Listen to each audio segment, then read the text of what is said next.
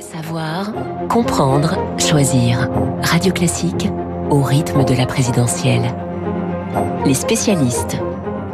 Il est 7h40 sur Radio Classique. Les spécialistes François Geffrier pour l'économie et Bruno Jambard, le vice-président d'Opinionway, pour nous parler eh bien, du nouveau baromètre Opinionway Cars Partners pour les échos et Radio Classique. Bonjour Bruno. Bonjour. Alors, ce qui est assez incroyable, c'est la stabilité de ce, de ce nouveau baromètre par rapport aux, aux semaines précédentes.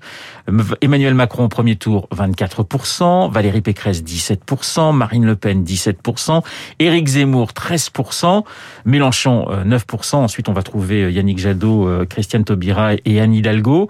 Oui, je le disais, il y a pratiquement aucun changement peut-être un candidat, Macron qui perd un point, Marine Le Pen qui en gagne un, mais sinon c'est une stabilité totale. Ça veut dire quoi? Ça veut dire que pour l'instant, il n'y a pas encore de, de dynamique d'un côté comme de l'autre? Non, il n'y a pas de dynamique. Il y a eu un petit mouvement il y a quelques jours à gauche avec l'arrivée de Christiane Taubira dans le jeu, mais qui s'est très vite stabilisé finalement avec ses rapports de force, où elle fait jeu égal avec Yannick Jadot et où elle se place devant Anne Hidalgo. Il n'y a pas de dynamique parce que il y a beaucoup de mal à, à, à faire cette campagne. Euh, il y a d'abord les conditions sanitaires qui font oui. qu'on n'a pas. Euh, il faut se souvenir que dans les précédentes campagnes, l'entrée en, l'entrée en campagne des grands candidats se faisait toujours par un immense meeting. Euh, c'est c'est François Bourget, c'est Sarkozy à Villepinte. On n'a pas ça. On n'a pas eu de grands meetings pour Valérie Pécresse. Et donc, il y a cette difficulté à permettre par ces outils de campagne qui, bien sûr, euh, en termes de meeting, euh, associent peu de monde, mais, mais créent de la mobilisation, créent des images euh, dans les médias aussi qui permettent aux gens de comprendre qu'on arrive dans cette campagne électorale et au moment du vote. Qu'est-ce qui peut faire bouger les choses? L'annonce d'Emmanuel Macron qu'on attend dans les jours, dans les semaines qui viennent? Probablement que maintenant, c'est effectivement l'entrée en campagne d'Emmanuel Macron qui va vraiment signer le début de cette campagne électorale. Après, il y a la question de savoir s'il va pas attendre très longtemps encore ouais. pour le faire, ne serait-ce que parce que euh, la situation, par exemple, internationale avec l'Ukraine rend peut-être difficile ces jours-ci euh, une candidature. Euh, mais c'est vrai que ça va être un des enjeux. Et puis peut-être aussi quand même si des débats télévisés sont organisés entre les candidats, on commence à en parler. On voit bien que euh, à droite, il y a une sorte de de d'interrogation de, de l'électorat entre Le Pen, Pécresse et Zemmour, et que si, ça, si cette situation se débloque, là, ça peut commencer à créer une dynamique en faveur de l'un ou l'autre des candidats. Bruno Bruno Jambard, on s'aperçoit qu'on a encore 37% de des Français qui ne s'intéressent pas à, à, cette élection. Alors le chiffre diminue doucement mais sûrement, mais enfin il reste quand même très élevé, 37%. Oui, il diminue très doucement, très doucement. On est à peu près 10 points en retard par rapport aux, aux élections précédentes, hein, et notamment il y a 5 ans. Alors la question qui se pose, c'est de savoir si euh, c'est juste que les gens vont rentrer plus tard en campagne et qu'elle sera plus courte mais tout aussi intense, avec une très forte mobilisation. Il y a des raisons de penser que les gens voteront beaucoup, hein, notamment cette incertitude sur qui sera l'adversaire pour le moment d'Emmanuel Macron dans un second tour, euh, ou si euh, euh, justement cette situation très atone qui a conduit aussi à, à, une très forte abstention au municipal, au régional, va se projeter et se et, exister aussi au moment de la présidentielle. Je rappelle, hein, intention de, vote au premier tour, Emmanuel Macron 24%, Valérie Pécresse et Marine Le Pen, même score 17%, c'est toujours très très serré entre ces deux femmes. Éric Zemmour est en embuscade à, à, à 13%.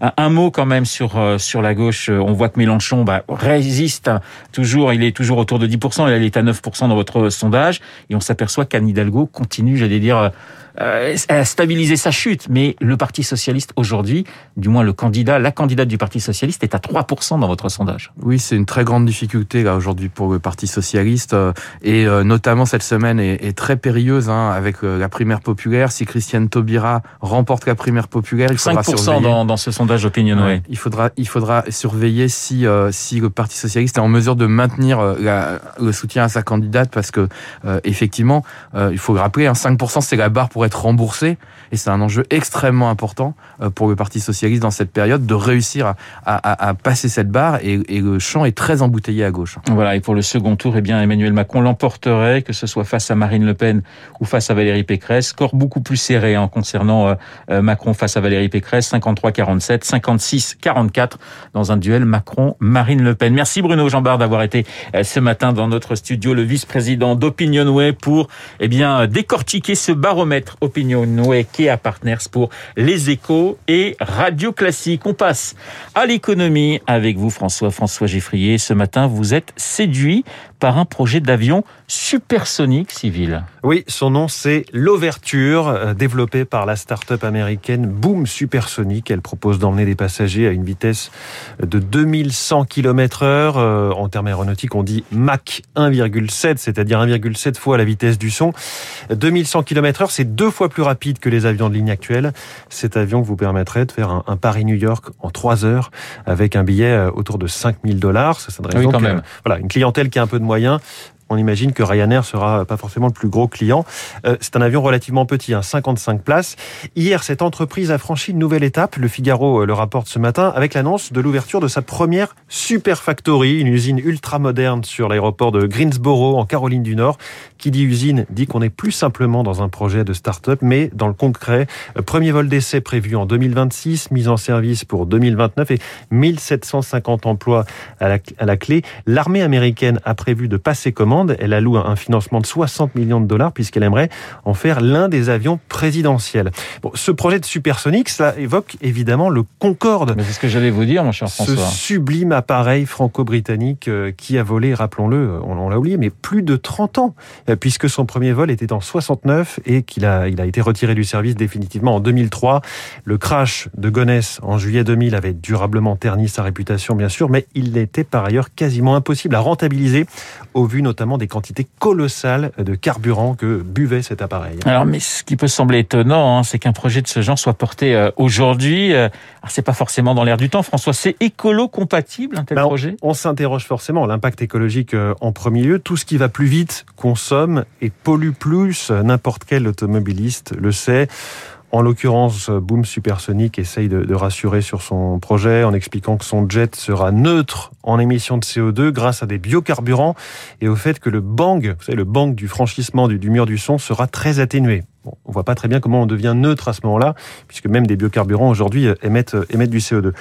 On voit euh, tout de même que ce développement permet d'innover et d'améliorer l'existant. Le trafic aérien est amené à croître énormément une fois que la pandémie sera vraiment derrière nous. Il y a qu'à voir le carnet de commandes d'Airbus et de Boeing, plus de 12 000 avions de ligne à produire à eux deux, ce qui signifie que les compagnies aériennes ont confiance en l'avenir. Ça me fait penser aux critiques portées sur les, les projets complètement fous d'Elon Musk ou de Jeff Bezos dans le spatial. Est-ce qu'on a vraiment besoin de remplir le ciel avec des satellites pour apporter Internet euh, par-dessus nos têtes? Et surtout, est-ce bien réaliste d'imaginer euh, coloniser la Lune ou la planète Mars pour survivre?